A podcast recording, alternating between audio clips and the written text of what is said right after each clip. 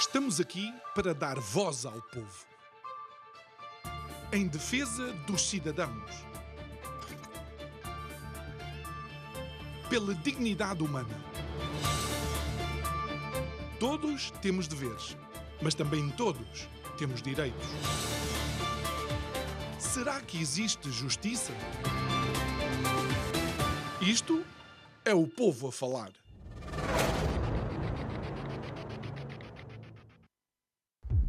A entrada de Portugal na Comunidade Económica Europeia foi um passo importante da nossa história contemporânea.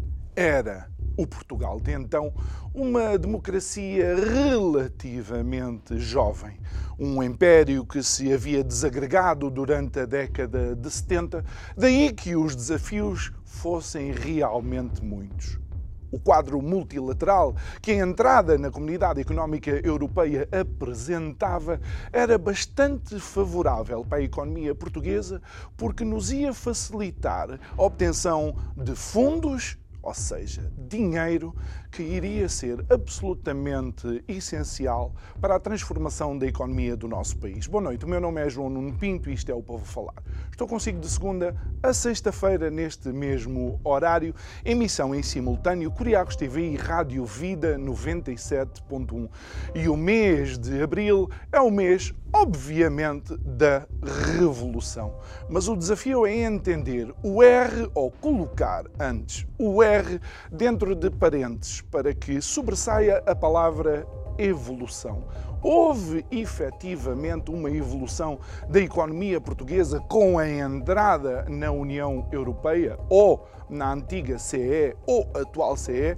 Porque esta é outra questão que temos que analisar: é se realmente a comunidade europeia, os nossos parceiros europeus, ou Bruxelas, ou quem quer que seja, faz a sua comunicação com todos os seus cidadãos de uma forma que todos possamos entender os benefícios da mesma política. Mas pronto, voltemos à nossa análise. A verdade é que uh, Ainda assim, a economia portuguesa tem dificuldade em levantar voo. Parece um avião que está pesado, onde a potência que é aplicada aos seus motores não permite uh, o suficiente para que realmente levante voo e consiga fazer a sua trajetória de uma forma sustentável. E hoje em dia, apesar dos subsídios serem entendidos como uma eventual alavanca potenciadora da economia, de alguma forma, parece que os subsídios europeus funcionam como uma dose de um qualquer estupefaciente, em que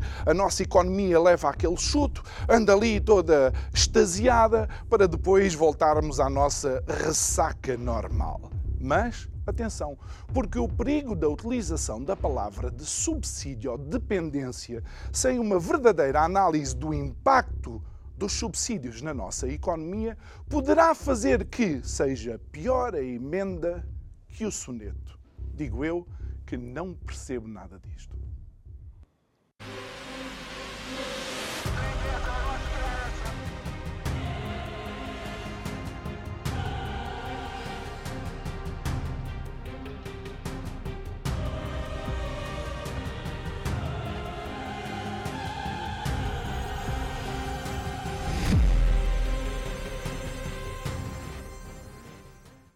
E estamos de volta ao nosso estúdio para iniciar esta semana de conversas com os nossos uh, mais uh, diversos convidados. E, e, antes de vos apresentar o convidado de hoje, que é uma estreia absoluta no nosso programa, um, quero recordar que o Isto é o Povo a Falar agora também está em formato de podcast. Nós entendemos que muitos dos nossos eh, telespectadores e ouvintes, uh, por vezes, não têm a possibilidade, dentro da sua atarefada vida eh, de ouvir o programa quando está a ir para o ar. Daí que também criámos esta possibilidade. Então já sabe, vá à sua plataforma de podcasts preferida, escreva lá Isto é o Povo a Falar, subscreva, siga e ouça os programas quantas vezes quiser e bem lhe apetecer. Posto isto, o nosso convidado de hoje é o uh, professor João Bernardo Duarte, ele é professor assistente da nova SBE, que é a nova School of Business and Economics. Muito boa noite, obrigado por estar aqui connosco. Uh, nós vamos uh, abordar um, um, um trabalho uh, de investigação que foi, que foi feito, um, portanto, para o euro-região, que tem a ver com o impacto dos, dos fundos europeus na economia portuguesa. Creio que durante um determinado período de tempo, mas ainda antes, eu quero mencionar que este trabalho foi liderado pelo João Bernardo Duarte, que é o nosso convidado de hoje, e por alguém que é o nosso convidado habitual, que eu deixo já aqui o meu olá, que é o Pedro, o Pedro Brinca. Olá, Pedro, ainda bem que não estás aqui. Em vez de estar com um benfiquista, estou com um amigo teu, mas que é sportinguista, muito mais agradável de conversar, que é o João Bernardo. João, uh, antes de mais, uh, obrigado por estás aqui e... Uh, é importante, de facto, medir impactos. E para alguém que é uh, economista, e não só, uh, realmente só dizer as coisas por dizer pode ser uh, extremamente perigoso. Sem dúvida, muito boa noite, muito obrigado pelo convite. João Nuno Pinto, é um prazer estar aqui. Um, e, e, também é um prazer trazer estes ares sportinguistas aqui para o estúdio. okay. Vai buscar, Pedro! exatamente. Um, de facto, não só é importante medir impactos de uma forma geral, mas mais importante, eu diria até, quando se trata de uma política pública, acho que deveria ser quase obrigação avaliar hum. qual é o retorno uh, de, de, de, quando estas políticas públicas são de facto postas em prática e implementadas. Uh, acho que deveria ser uma, atividade quase recorrente e obrigatória e não a por parte, exatamente. e a depender de alguns investigadores. E como é que surge então esta, esta investigação, mais propriamente? Muito bem, eh, no, no, no, no ponto de origem, no ponto de partida, foi de facto uma iniciativa até da Comissão Europeia okay. de tentar comunicar, abrir canais de comunicação uh, com os seus cidadãos, de maneira a que tenham uma melhor percepção e sensibilidade do que é que são as oportunidades uh, que hum. os fundos trazem e, e, quais, e, qual é o impacto destes fundos, no, dos fundos no dia a dia das pessoas. Não é? E, portanto, foi nesse âmbito que o Euroregião foi formado, este projeto, que ganhou esta call, portanto, entre mais de 400 candidaturas, hum. foi uma das 12 selecionadas, e lançou esta plataforma de comunicação, ao mesmo tempo que lançou o desafio à Nova para que uh, fizéssemos portanto, este, este, estudo e esta avaliação de qual foi o impacto hum. uh, dos fundos europeus nas, nas, diversas regiões em Portugal. E, e, e vocês estão uh, cingidos a um uh, determinado espaço de tempo, não é? Exatamente. Ou seja, vocês não, não, isto não foi uma investigação desde o início da entrada de Portugal na comunidade europeia. Sem dúvida. Nós temos, estamos restringidos aos dados que nos foram disponibilizados, que foram disponibilizados pela Agência de Desenvolvimento e Coesão, dos quais somos gratos por terem disponibilizado Estado, onde temos os dados de todas as operações que foram financiadas por entidades, para entidades públicas e entidades privadas, hum. portanto, todas as operações, o universo das operações, portanto, num, num, ano típico, só para dar uma ideia de valores às pessoas, envolve 111 mil operações, ok? Uh, no Portugal 2020, portanto, sem dúvida, de 2014 a 2020, ok? Portanto, este okay. é o período temporal que estamos a analisar.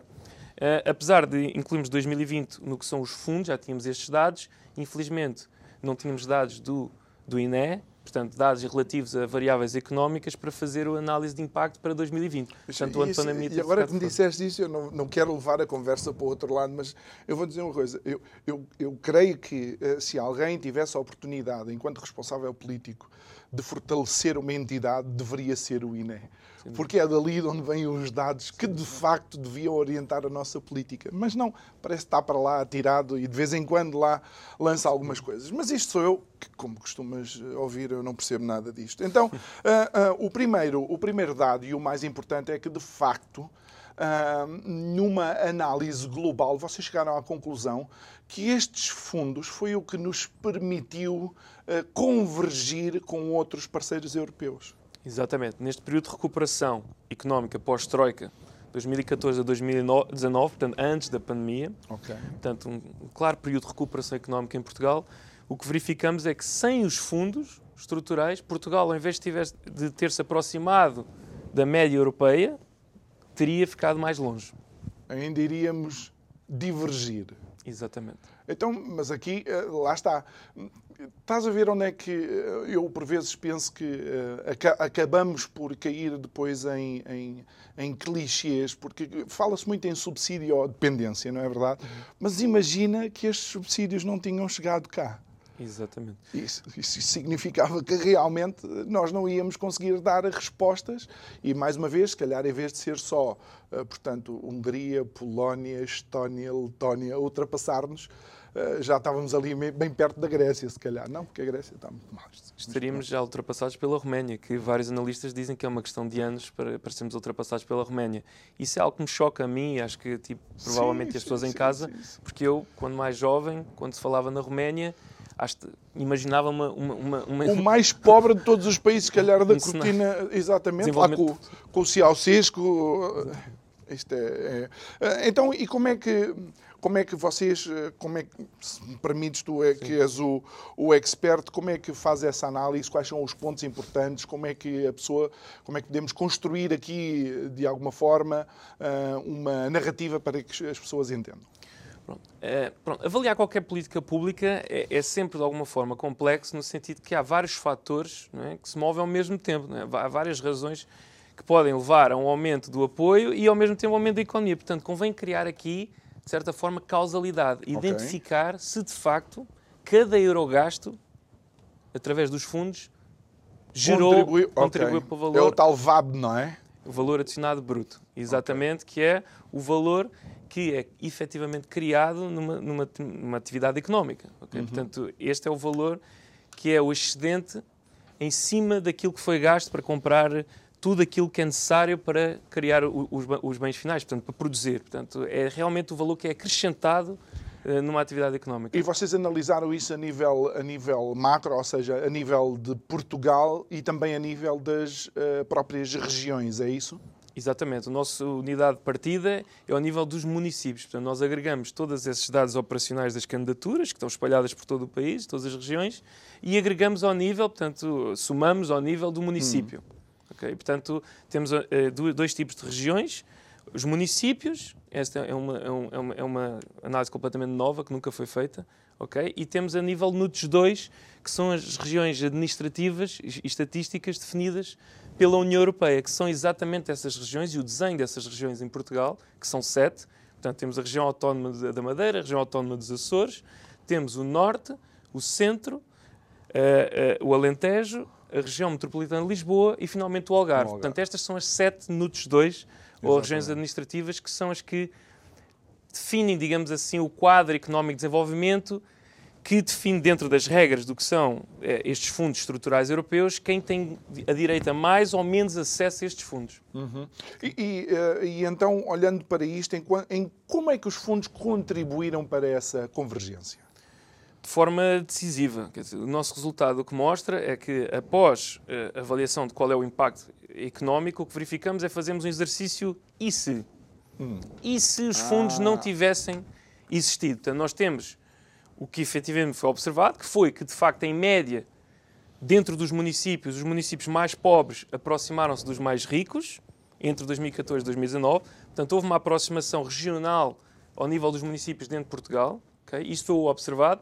No entanto, e se, se não tivéssemos tido os fundos, o que verificamos é que, na verdade, os municípios mais pobres teriam ficado ainda mais pobres face aos mais ricos. Portanto, teríamos uma situação de maiores disparidades hum. uh, ao nível do, do, dos municípios. Quando, quando, vocês fazem essa, essa análise, vocês conseguem ir ao pormenor de quais foram as áreas onde os municípios investiram uh, esses, uh, essas ajudas financeiras e, e medir, de facto, positivamente ou negativamente esses impactos? É? Sem dúvida. Nós temos esses dados por áreas temáticas e até por abertura de concursos hum. que, para, para estes fundos. No entanto, não temos esta análise ainda feita a esse nível tão detalhado, uhum. mas é possível de ser feito. Mas nós podemos dizer que identificamos alguns canais pelos quais o valor adicionado, uh, portanto, foi, foi, foi de facto aumentado e, e, e criado nestas regiões.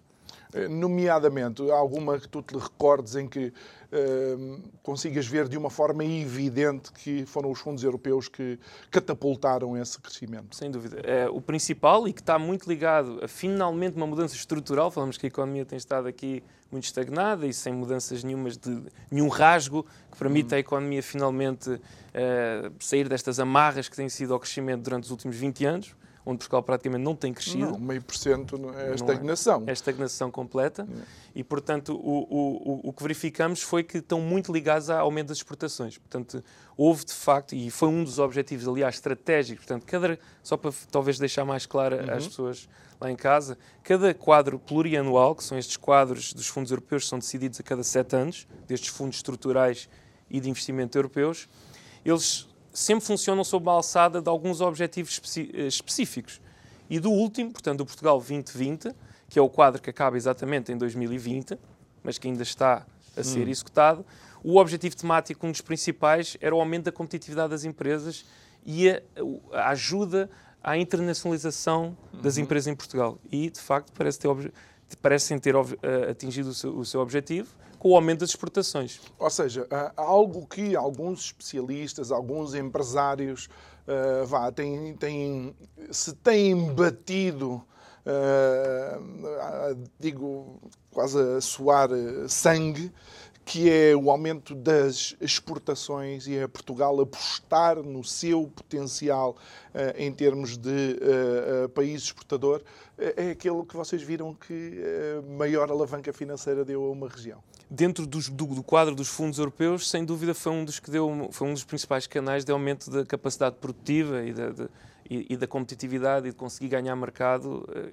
mercado externo. E isso acaba por, ser, eh, acaba por ser interessante porque pode vir a reboque de uma indústria que em Portugal eh, tem uma grande importância no PIB, que é o turismo, não é?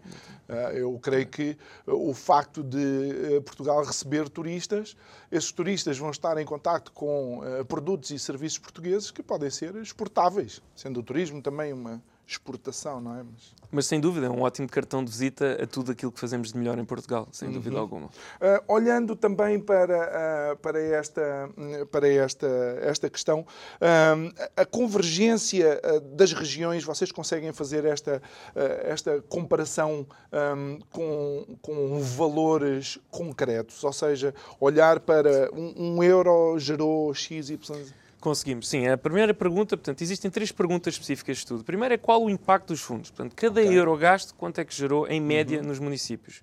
E o que verificamos é que as notícias são muito boas em relação à resposta a esta pergunta, porque verificamos que, de facto, os fundos geraram um uhum. valor bastante elevado nos municípios. Portanto, encontramos que cada euro gasto pelos fundos europeus gerou, em média, 90 cêntimos de valor Exatamente. acrescentado nos municípios no mesmo ano podendo chegar a 2,40€ após 3 anos. Exatamente. O que é que isto significa? Boas notícias. Os gastos ficaram nas regiões, primeiro ponto, que desmistifica às vezes aquela ideia de que as empresas abrem um, um projeto específico apenas para fazer para obter o fundo, para e, obter depois o fundo e depois deslocalizam. fecham, deslocalizam, volta para a sede ou abrem numa, numa outra uhum. região. Não. Mostra que fica e não só fica, como se multiplica. Isto é, é persistente a nível regional, nas regiões que realmente precisam, mas a nível também de tempo, porque no futuro parece criar realmente um aumento da capacidade produtiva nestas regiões o que é fantástico. Uh, uh, uh, obviamente, este tipo de, de crescimento também acaba por tocar outras áreas que eu não creio que, ou não sei se fizeram parte do estudo, nomeadamente o emprego ou até o nível de compra do, das pessoas daquelas regiões. Isso também é abordado, é olhado, é visto? Também é abordado, sim. Uh, uh, o emprego, encontramos alguns resultados positivos, portanto, mostramos que a taxa de emprego ou a taxa de desemprego cai ou a taxa de emprego aumenta, portanto, há okay. um aumento do emprego.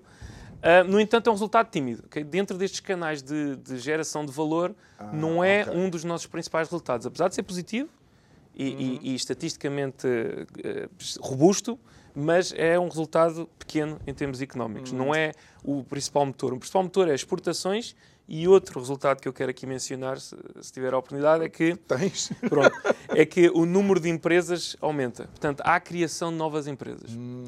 Isso ah, Sim, porque é provavelmente algumas das empresas que, uh, que nascem precisam do serviço uh, ou de produtos de outras que eventualmente depois podem uh, crescer lá ao lado. Outra questão que me parece importante, e isto não sei se aqui o estudo reflete ou se vocês pensaram nisso, é que em Portugal ainda se critica muito a burocratização, o excesso de burocracia no acesso aos fundos europeus. Imagina que isto estava mais agilizado. Seria positivo?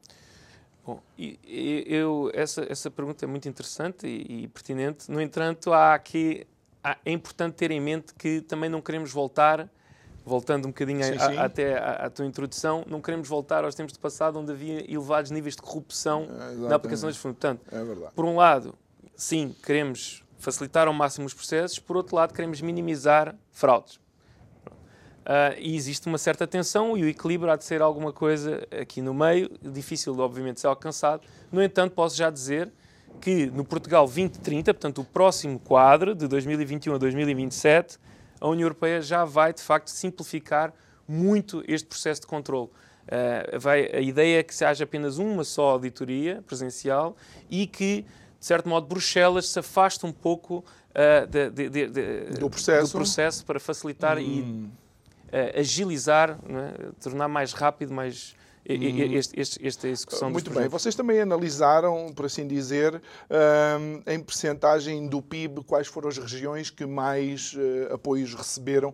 E, eu surpreendo de alguma forma, ou talvez não, uh, de ver que aqui o Alentejo foi a que recebeu a maioria destes, destes fundos se não estou enganado, de acordo aqui com, uh, com, este, com o vosso preâmbulo ao, ao estudo. Mas recebe estes fundos onde? Onde é que os fundos vão? Porque há aqui uma questão uh, de dimensão.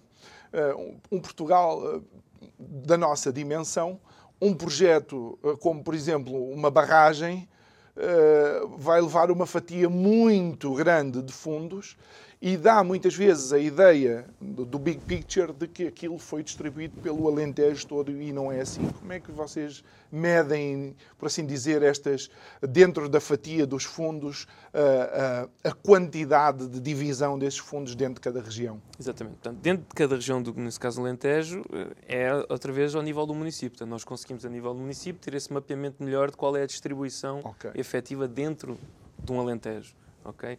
Uh, e vale ressaltar que é o Alentejo e a região autónoma dos Açores. Essas são as duas que mais uh, recebem, talvez uhum. ficou talvez a faltar esse, esse, okay. essa informação. Um, mas atenção, o maior mais recebem face ao seu nível de desenvolvimento. Uhum. Okay? Não, não quer dizer que é o maior volume de, de, fundos de todas as regiões, mas é o maior volume face. Em relação ao, ao seu... PIB da própria região, não é? Em relação ao PIB da própria região, uhum. exatamente. E, no Alentejo, em que é que é investido? Só para termos aqui uma. Sim. Recordas de, de alguns setores?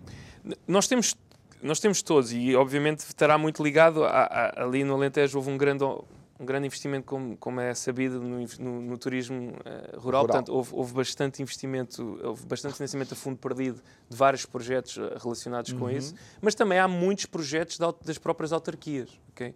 Ah, e, portanto, nós aqui analisamos também todos os projetos que são financiados a entidades públicas, incluindo as próprias autarquias. Ah, okay. No entanto, estamos a verificar apenas o impacto nas empresas não financeiras, no lado privado. Portanto, isto é algo até interessante. Quer dizer, estamos a ver que há investimento público que, na média, parece estar a gerar retorno também para, para, uhum. para, o lado privado do, do, do, mercado, que é, que é bastante importante. Uh, depois, vocês conseguiram uh, também, de alguma forma, uh, analisar aqui, para além da distribuição pelos, pelos, pelos municípios, convergências dentro dos próprios municípios, é isso?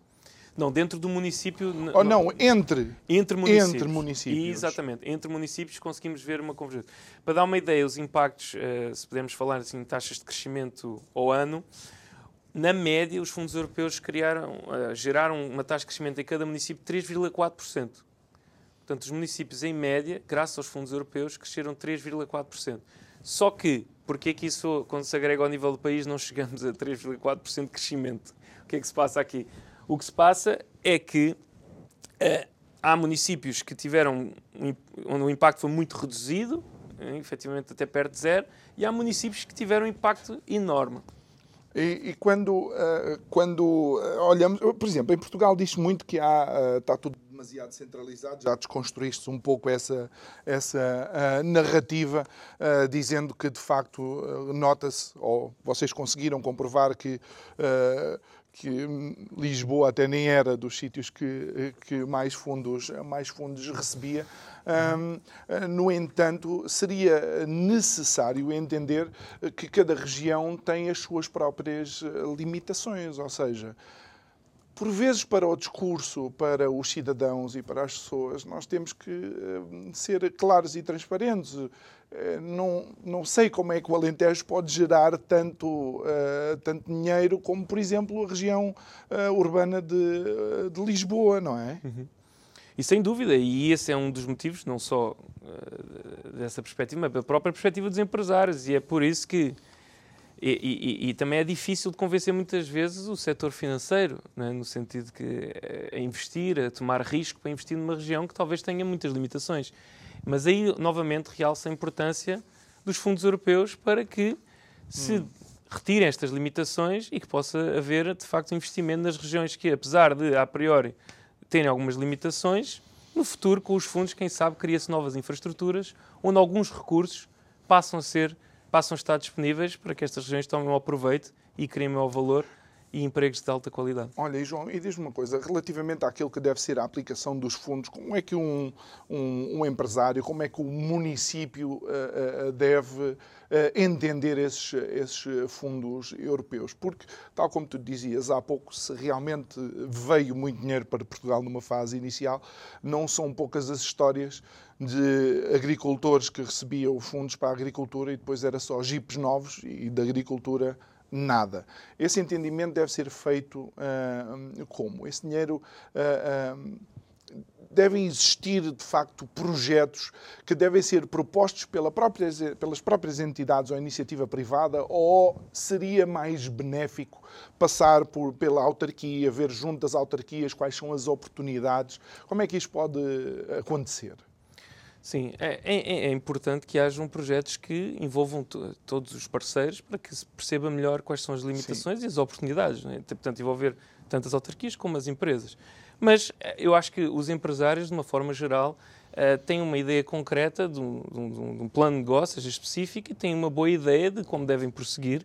Obviamente, devem consultar as, os parceiros, né, as entidades públicas, quando assim a desejarem, e, e, for, e for requerido para ter maior sucesso no, seu, no seu negócio. Até Mas, porque, porque a entidade, normalmente as entidades públicas ou os municípios podem ser um, um veículo facilitador até de chegar a esses, a esses fundos, não é? Exatamente. E muitas vezes existem alguns negócios que precisam de uma infraestrutura que tem que ser uhum. uh, abraçada pelas entidades públicas para que, de facto, depois o projeto possa acontecer. E isso é muito verdade, tanto na parte da agricultura como também na indústria. É importante que as infraestruturas estejam uh, disponíveis para que eles possam beneficiar uhum. e assim conseguir finalmente concretizar também os seus investimentos. Oh, oh, João, e a nível da economia em geral em Portugal, o que é que, o que é que, qual é a leitura que tu fazes deste resultado dentro do espaço de tempo a que corresponde e daquilo também que foi, de alguma forma, a, a narrativa da economia em Portugal durante esta época?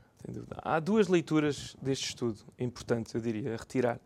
A primeira, fantástica, como temos discutido, os fundos cumpriram o seu objetivo, tiveram impacto, o dinheiro ficou de facto nas regiões, okay? criou emprego, criou o maior valor acrescentado, isso é fantástico. O lado mau é que, sem os fundos, verificamos que teríamos ficado novamente completamente para trás. E isso é um resultado mau porque mostra que, sem os fundos, não temos qualquer crescimento sustentado, não temos fatores que nos levam a um crescimento sustentável no tempo, onde naturalmente, quer dizer, vamos eh, criando investimentos que geram o retorno necessário e os trabalhos qualificados necessários e os salários necessários para que as pessoas qualificadas fiquem no nosso, hum. no nosso país. Portanto, isso é algo preocupante e cria talvez aquele lado, esta ilusão de ah, até crescemos ok de 2014 a 2019, mas quer dizer, sem os fundos, o que este resultado mostra é que grande parte deste crescimento foi devido aos fundos. Só para dar um exemplo, os Açores, sem os fundos, teria crescido metade. Metade? Metade do que cresceu de 2014 a 2019. O Alentejo, o Norte e o Centro teriam apenas crescido, teriam crescido menos um quarto do que cresceram de 2014 a 2019. Portanto, um impacto brutal dos fundos europeus. Bom, e, e isto também, eh, de alguma forma, leva-nos a pensar que. não quer saber, vamos falar sobre isto. A, a questão é, é sempre. Uh, sem fundos, com fundos, subsídio ou dependência, deixar a economia funcionar, o, governo ou o Estado ser um facilitador da iniciativa privada ou ser o omnipresente em tudo. Uh, como é que nós podemos ler isto? E, e, é porque eu olho para isto e não consigo ficar descansado sem dúvida, não, é algo preocupante, sem dúvida alguma. Uh, No entanto, em relação aos fundos, não me parece, quer dizer, existe, não, não sei se existe uma subsídio dependência, necessariamente devido aos fundos. Agora, o, o, que é fato é que sem os fundos, de facto, não teríamos crescido. Eh, não, muito, é, é porque, não, a questão é que a subsídio ou dependência é, uma, é um clichê, de, é, um, é uma palavra que é utilizada agora no discurso político com, com, uma, com demasiada facilidade, se calhar algo, algumas vezes com alguma irresponsabilidade, sim. Eh, porque neste caso eh, Portugal está a demonstrar claramente que, sim senhora, há a execução dos fundos os fundos que vêm da Europa são de facto positivos para a economia portuguesa, ah, mas é como eu estava a dizer, pode ser pior a emenda que o soneto, quer dizer, porque são os fundos que vão nos ajudar a convergir, nós vamos estar sempre, e desculpa, parece a criança que vai estar aos 50 anos ainda a mamar. Uh... Os fundos devem ser uma alavanca e não a força motora principal de crescimento. Isso aí estou plenamente de acordo e também estou plenamente de acordo que é errada a perspectiva de que este grande volume novo de fundos que novamente se, se, se avinda é a bala de prata que vai resolver todos os problemas em Portugal. Essa ideia de que é sempre o governo ou alguma entidade externa, até exterior ao país, neste caso fundos europeus, que nos vai resolver todos os problemas, que vai ser o Eldorado, não é de facto uma visão positiva e uma, e uma mentalidade positiva para tra trazer o, o, país a um novo nível de crescimento. É, é que até, se, se, não me engano, e de acordo com a vossa informação, nós somos o sétimo maior país em termos de valor uh, recebido de fundos europeus. Sem dúvida. Ainda somos um país que recebemos muito e atenção que se juntarmos o que ainda falta por implementar uh, do, do Portugal 2020 mais o PRR mais o Portugal 2030, estamos a falar de 50 mil milhões de euros. Só para dar uma ideia às pessoas do que é que isso representa no, no nosso PIB, isso significa que estamos a falar de 20% quase do PIB em fundos europeus que vamos ter nos próximos sete anos. Isso por si só, se ficar cá, vamos dizer um euro por euro, isso só por si só tinha que se traduzir, sem fraude, em aumento de 3% ao ano do, do, do crescimento do PIB português durante os próximos sete anos. Mas, Portanto, essa é a base. Ai, eu nem vou dizer nada, porque isto leva-nos a, a, uma outra, a uma outra questão que é a tal execução uh, orçamental. Orçamental até dos fundos, uh, dos fundos europeus. Porque, tanto quanto eu sei, e não sei se, se neste vosso estudo vocês abordam isso, nós ainda temos alguma dificuldade em executar alguns desses fundos. Nós somos um dos países que até manda dinheiro de volta para Bruxelas porque não foi utilizado. Sim, mas isso é algo é, é, é, normal no sentido que é preciso que hajam projetos e, e, okay. bom, e, e demoram algum tempo também a ser implementado. Só para ter uma ideia, Portugal, se olharmos os, os, os países com maiores envelopes okay, financeiros, portanto, os que mais recebem fundos, nós só perdemos para a Lituânia em termos de taxa de execução. Okay? Portanto, Portugal, ao nível da execução, em relação ao tamanho do volume que recebe, não é um país que, que implementa mal os fundos europeus. Hum. Mas isso então, mas o que é que isso diz em termos da comunicação também, por exemplo, do, uh, do governo? Uma vez que uh, aqui a questão é não é o que nós conseguimos. É importante, sim senhora, mas é supostamente onde é que nós deveríamos estar. E a grande preocupação é se estamos a analisar eh, as, as, uh, vá, os resultados avulsos sem entendermos a nossa posição económica geral, lá está. Pode ser aquela, aquela dose, aquela injeção do estupefaciente que nos deixa meio atordoados. Nós devíamos ser dos países que executava na sua totalidade. Sim, sem dúvida. Não podemos perder a oportunidade e, e, e temos que estar bastante atentos a isso. E olha, eh, eh, relativamente a este estudo, e uma vez que nós mencionámos, mencionámos isto, e depois não sei se, se existem outras questões, eh, uma vez que o investigador foste tu e o, e o Pedro, que depois queiras abordar, isto leva-nos a, a, muitas vezes, ou levou-nos a mencionar há pouco a incapacidade que muitas vezes a União Europeia tem de comunicar o, com os seus cidadãos os benefícios uh, das suas eh, políticas. Sem dúvida. É fundamental que existam projetos como o Euroregião e outros que espalham informação, uh, e até como programas como este, que dão oportunidade e visibilidade àquilo que é feito de bem e de bom, e também o que é feito de mal. Atenção, é muito importante, assim como é, é, é tão importante saber o que funciona como o que não funciona. Hum. Isso é das coisas que mais preocupa, por exemplo, em relação ao PRR não é claro, dentro do que são principalmente os investimentos no setor público, qual vai ser o retorno desses investimentos. O que é que isso vai poupar em termos de impostos ao cidadão, em média? Quantos postos de trabalho, digamos, de funcionários públicos não vamos, vamos deixar, vão deixar de ser necessários por causa dos investimentos na digitalização hum. do governo? É muito importante perceber para que depois não se cometam os mesmos erros no futuro. E uh, relativamente ao. Já que queres ir ao PRR, vamos até lá e uma vez que uh, de números provavelmente percebes, percebes tu, uh, a, primeira, a primeira tranche dos fundos já foi, já foi alocada. Tem, temos para entidades privadas 100 mil euros. Exatamente. Eu soube desse número e é, é, é de facto é, é, é assustador. E, e, infelizmente, olhando para o futuro e sabendo como foi programado o PRR, claro que não, vai, não, vão ser 100 mil euros, mas vai ser uma fatia muito diminuta em relação àquilo que vai ser os fundos para entidades públicas. É? Pois, e, e daí Daí esta nossa, a nossa questão, e vamos levar isto propriamente para, para, provavelmente para, para aquilo que são teorias económicas. Não estará a União Europeia com esta situação dos fundos e de mandar os fundos para os países e tal, a, ser um pouco aquilo que o Estado português está a replicar aqui na nossa economia? Entendes o que é que eu estou a dizer? Com a distribuição Sim. de subsídios. O dinheiro vem, Totalmente. a gente dá-vos. Totalmente. O PRR é, é, e preocupa, agora falando com base científica no próprio estudo, que é o que Sim. nós sabemos neste estudo, é o que sabemos. É que o impacto foi positivo, mas esses fundos do Portugal 2020 eram muito diferentes na sua alocação do que vai ser o PRR. Era muito focado nas empresas, como eu falei, muito focado na internacionalização, e neste caso não é, não é isso. Portanto, este realmente parece o PRR, de certo modo, investir mais no mesmo eu dou um exemplo, eu dei um exemplo aos meus alunos, vezes que é, nós temos um carro que já está, é um calhambeque, já não funciona bem. E a solução para um calhambeque não é meter mais gasolina, é consertar o carro, é arranjar o carro. E, e, e, e parece e como é que se arranja o carro, a economia portuguesa?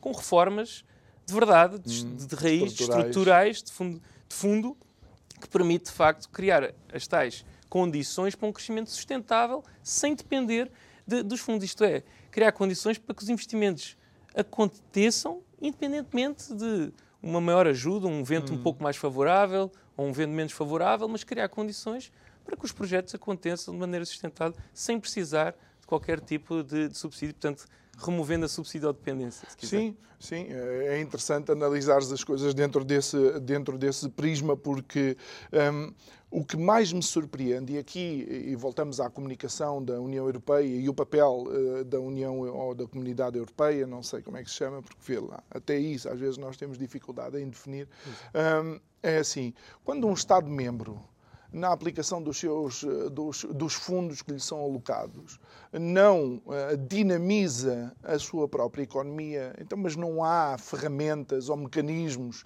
que permitam, vá, eu não digo penalizar o Estado-membro, mas, mas digo, vá mudar isto, sei lá, não sei, não sei, não, nem sequer sei explicar uh, como, é que, como é que é de fazer a pergunta. Não, mas a pergunta está bem colocada e relaciona aquilo que temos de falar, que é primeiro de tudo, precisamos de informação e comunicação. Se nós não sabemos, se não temos informação, como é que vamos poder avaliar se, oh, como é que as políticas foram feitas? Bem, primeiro precisamos de informação mais hum. transparente. Sim. Okay? Em segundo lugar, tendo acesso aos dados, finalmente, e existindo informação, tem que haver equipas que consistentemente avaliam estes programas. Porque senão é impossível, é impossível oh. uh, uh, dizer que isto foi mal aproveitado. João, veio cá a Troika uma das medidas que a Troika fez fim pé. A Troika não veio cá fazer propostas. Não, veio cá dizer vocês vão ter que fazer isto. Exatamente. Ok? E uma das coisas que nós tínhamos que fazer foi cortar no número de funcionários públicos, na uhum. função pública. Uhum. Não é porque a Troika não gostava deles, mas é porque economicamente era insustentável para o nosso, para o nosso orçamento ter aquele. Já Sim. temos mais do que tínhamos antes e caminhamos eventualmente, se calhar, para ter mais do que temos agora. E o que é que a União Europeia pode fazer? Quando uma política que foi definida pela Troika, um representante ou um, vá, um organismo naquele momento sim. especial da União Europeia, não é? Sim, sim, uh, define que a política é esta e um parceiro europeu está a fazer exatamente o contrário. Sem dúvida. É complicado. Sem e, dúvida. e não há muito o que possa dizer em relação a isso, porque realmente pinta um quadro realmente negro daquilo que, que, se espera que seja o crescimento nos próximos é anos. Ninguém, ninguém, está contra o, o, os funcionários públicos, não é isto que eu estou a dizer. Claro. Eu estou a falar claro. de uma política claro. específica. Olha, por exemplo, a TAP. Sim. Está, uma empresa pública, não é? é? Mas a Troika, quando cá veio, mandou privatizar e disse que a única hipótese que nós tínhamos era privatizar determinadas empresas, entre as quais a TAP. E que agora não, é, é, é, é, isso mesmo que acontece, quer dizer, e se nós não, não, não, não soltarmos, de facto, esta, esta, deixarmos a capacidade produtiva estar nas mãos privadas, onde existe responsabilização do uso dos recursos devido, não é? porque nós temos na máquina pública um dos problemas que o torna menos eficiente, muitas vezes com o mercado privado, é que não existe responsabilização uh, e uma avaliação cuidadosa de onde foram alocados os recursos, continuaremos a desperdiçar recursos ano após ano. Muito bem.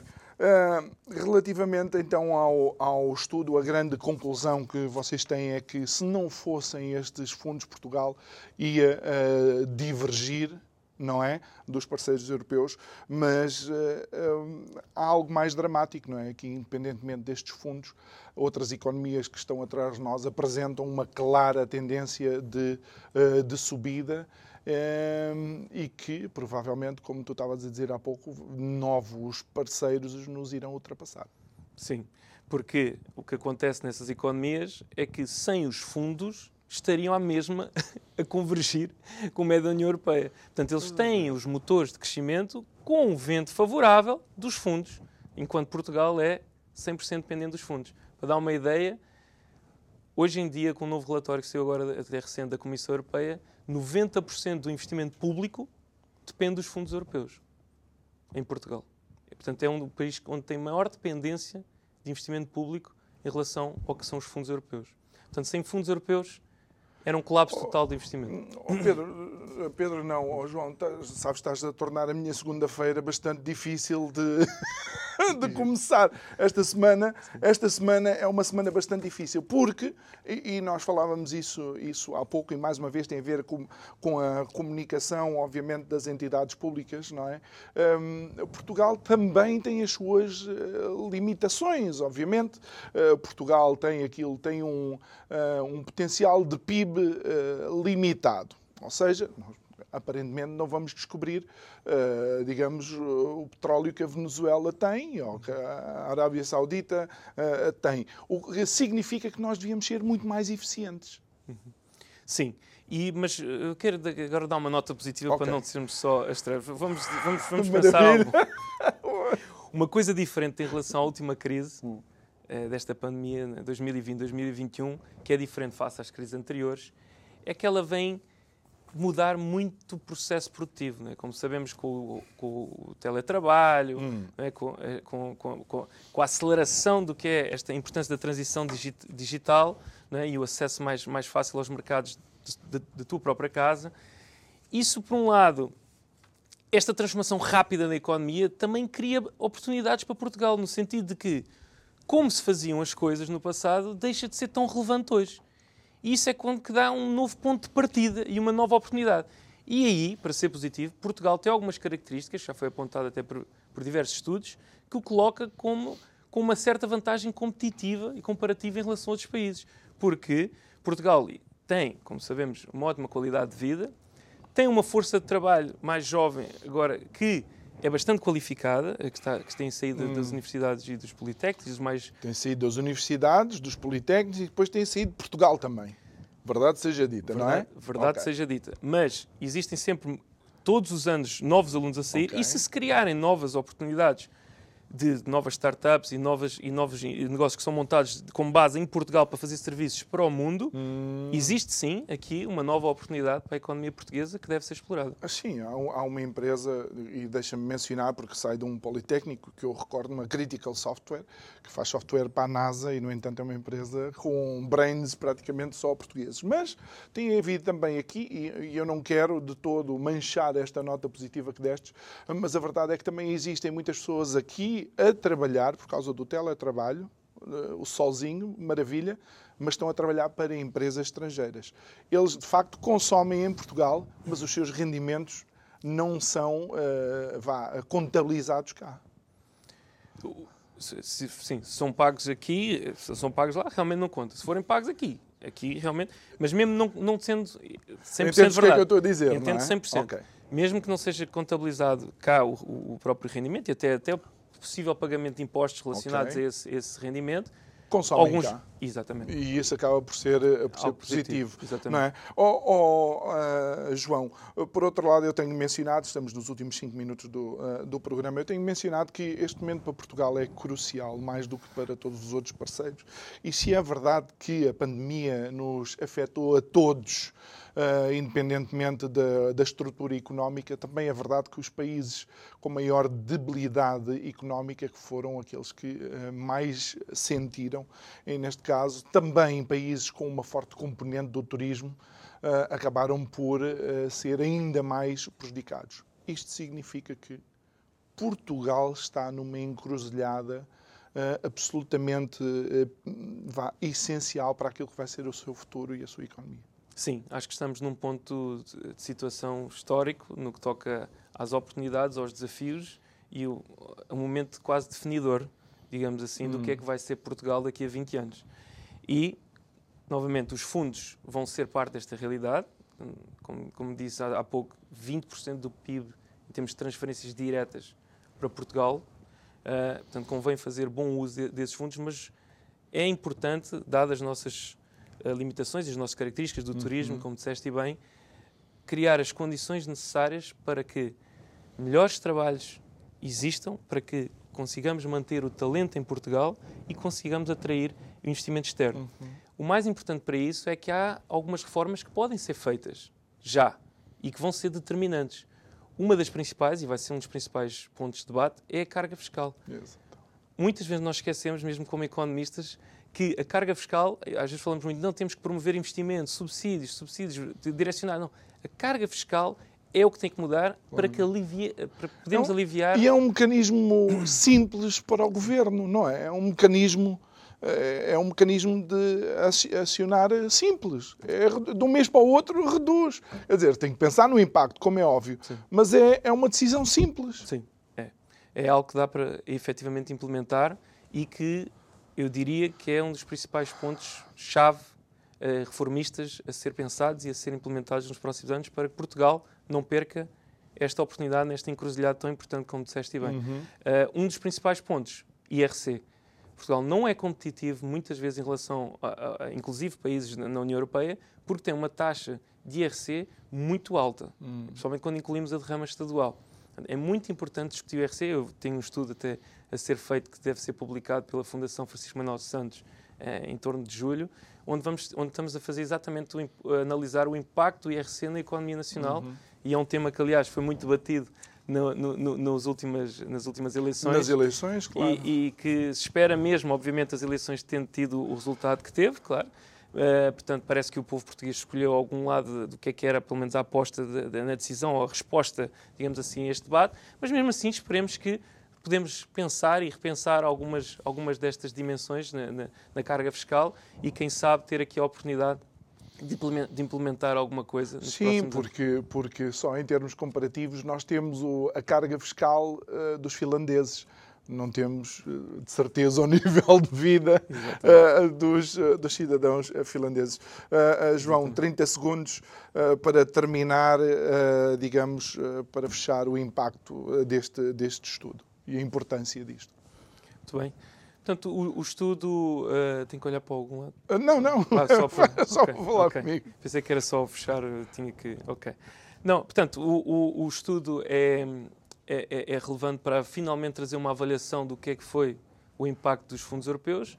Verificamos que respondemos a, a pergunta de qual foi o impacto e parece que o impacto foi positivo, portanto, isso são boas notícias, é, que gerou valor que fica nas regiões, principalmente as menos desenvolvidas, portanto, uhum. isso é um impacto positivo, que ajudou ao processo de convergência destas regiões. Portanto, as regiões mais pobres tornaram-se uh, mais desenvolvidas e mais perdas mais desenvolvidas em Portugal. e no futuro, quer dizer, é um, é um, é, parece ser um retorno destes fundos europeus que não só ficou no próprio ano, mas também muito para os próximos anos futuros. João Bernardo Duarte, muito obrigado por nos teres ajudado a entender isto. Obrigado a si por nos ter acompanhado. Até amanhã.